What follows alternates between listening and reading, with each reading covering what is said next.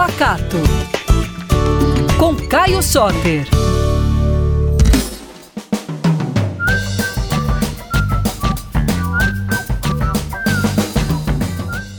Ei pessoal, tudo bem? Eu tô aqui mais uma vez para falar sobre a cultura de Minas Gerais e sobre muita comida boa.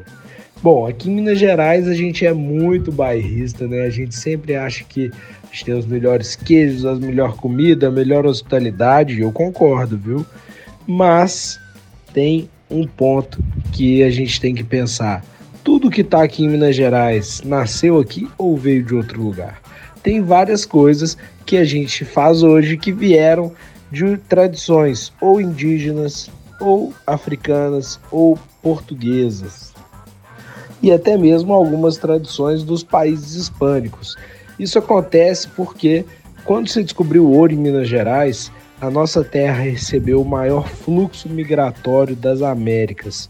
Veio gente da América toda, inclusive da Europa, para cá, para tentar tirar o ouro de Minas Gerais e ficar rico, né? Acertar a sorte grande aí no garimpo.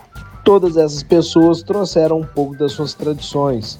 Os escravos também que foram trazidos para o Brasil trouxeram várias tradições da África e os portugueses trouxeram muita coisa da Europa, lá de Portugal, e que é um país que tem muita tradição gastronômica. O que a gente fez mais especial foi pegar cada um desses ensinamentos que vieram da África, de Portugal e até dos próprios nativos aqui, os indígenas, e a gente fazer essa mistura e sair com a maravilhosa comida mineira. E essa diversidade cultural na nossa cozinha é uma coisa muito legal que merece ser preservada.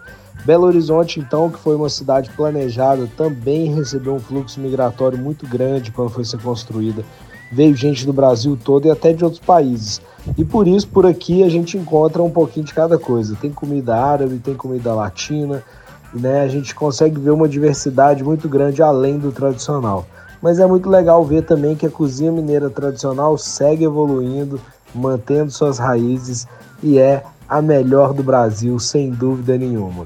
Pessoal, foi um prazer falar com vocês e eu espero vocês lá na minha rede social, no arroba Caio Soter, sem nenhuma letra repetida, e no arroba PacatoBH. Um beijão para vocês e até a próxima!